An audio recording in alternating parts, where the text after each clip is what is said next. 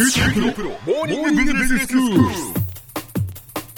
日の講師はグロービス経営大学院の吉田智夫先生です。よろしくお願いします。よろしくお願いします。先生今日はどういうお話でしょうか？はい、えー、今日は働き方改革をちょっと取り上げてみようかなと思います。はい、はい働き方改革っていうのは、まあ、あの今年の4月から、ええ。えー、法律が施行されたということで、ええ。ー、と多くの方がいろんなところであの目にしている話なんじゃないかなというふうに思うんですがもともとこれの議論が始まった背景には、まあ、いわゆる労働力の、まあ、いわゆる人口がどんどんどんどん減少していっている、うんうん、えー、特に95年から労働力の中核の生産年齢がこう減っていってるというようなところで、もうあと10年20年していくととてもじゃないけれども、えー、現状のものが維持できる状態ではないと、うん、そこに対して、まあ、国としてしっかりと対策を取っていこうということで、えー、いわゆる働き手をどう増やしていくのか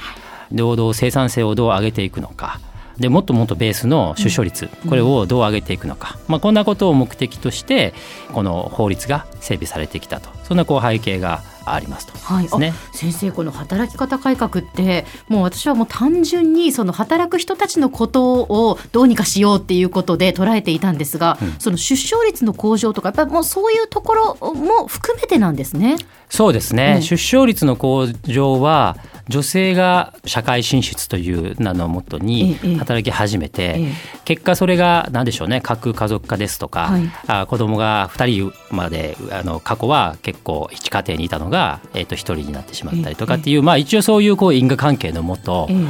あるんですね。つまり働きながら子供を育てる大変さみたいなものに対して、もっともっと企業サイドもしくは国を挙げて、えー、サポートしていかないとこれまでのような出生率を維持しながら女性も働けるという環境ができないなのでこういう働くということと出生率の関係性っていうのは生まれているというのはありますね。そういうことなんですね。はい、わ、はい、かりました。でまあこういう法律があの施行されて、うん、でまあ、その働き手を増やす労働生産性を上げていくためには現状起こっている長時間の労働ですね、まあ、いわゆる残業問題ですね。の是正であったりとか正社員とそうでないとかこう正規非正規みたいなところの格差、これをどう是正していくのかとか働き手を増やすという観点でいくとこれまでは男性中心だったものを女性、うん、で労働人口が減っていくってことは子供が減っていってるってことですから結果60歳で定年されてた方の再雇用の問題であったりとか、まあ、そういったところでこう労働力を確保していく。で加えて国内ではなくて海外であったりとかですね、からの労働力の流入であったりとか、そういったところも含めていろんな人が働けるそんなこう環境を作っていくっていうのが一応柱になっているんですね。はい、で、えー、その上でじゃあこれをやっていくために具体的に何をするのかっていうのが、まあ、厚生労働省からもこんなことをやってくださいねみたいなものもたくさん出ているわけなんですが、その中でもよく言われるのが、まあ、長時間労働の問題ですね。うん、あとは柔軟な働き方ができる環境をどう整えていくのかとか、ダイバーシティをどう推進していくのかとか。生産性を上げていくだけではなくてそれとともに賃金も向上させていく必要があるだろうと、うん、そういったところに、えーと重点的に取り組みなさいと。えー、そのためにそういう推進するための法律を施行しますというのが今年の4月から動き始めた話なんですね。はいなので全体の流れといいますかこれから来る社会問題も含めて考えるとこの趣旨とか目的っていうのは当然ながら間違えてるとは思わないですし、今のうちから手を打たないと20年後30年後どうしようもない状態が来るのもえー、間違いない。ので、うん、ここまでは全然納得のできる話なんですが、いざこれが今いろんな企業の中にどんどんどんどんこう制度として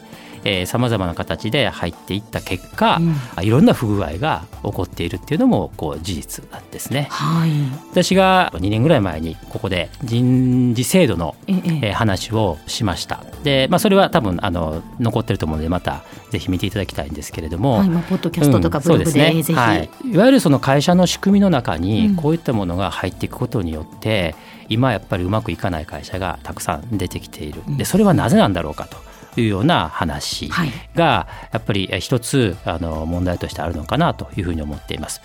でどうでしょうね。とりあえず、まあ、法律なんだからとりあえず法律に沿ってはあのやってみようとか、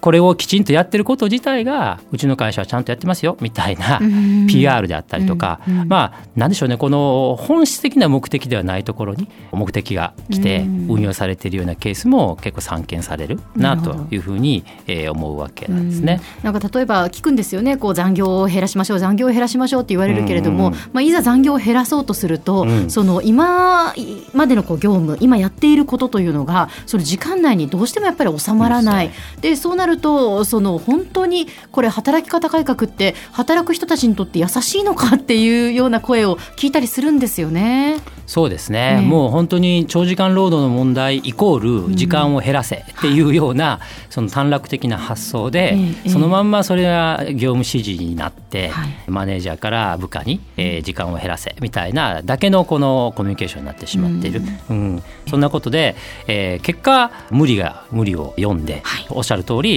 本当は働きやすいっていうところに行くはずなのに逆効果になっている。そんなケースもたくさん出ているなというふうに思います。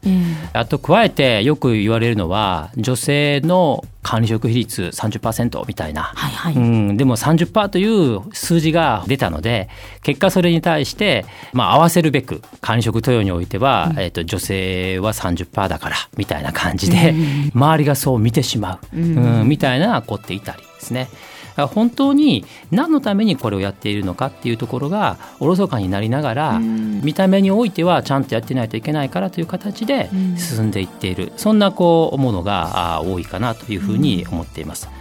ですので制度の運用とか設計っていうのは基本的にきちんとした目的持ってこれを作っていかないといけないわけなんですけれども、ええ。うん、そこに関していつの間にか手段が目的化している。そんなことがこう起こっているのがこの働き方改革の今現場で起こっているようなことなのかなというふうに思います。では先生今日のまとめをお願いします。はいまあ、いろんな制度を作っていくわけですけれども制度設計においては本当に何を目的にしているのかということをしっかりと抑えてそれが本当に会社の理念とか戦略を実現していくものにちゃんとつながっていくのかそれが結果今回の働き方改革の趣旨にも合っているのかそんな観点をしっかり抑えながら作っていくことが大事だということになります。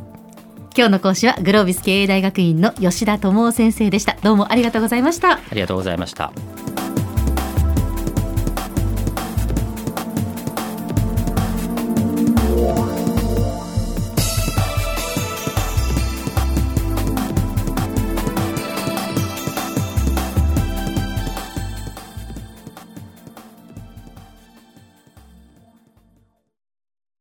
QT プロは通信ネットワーク、セキュリティ、クラウドなど QT ネットがお届けする ICT サービスです。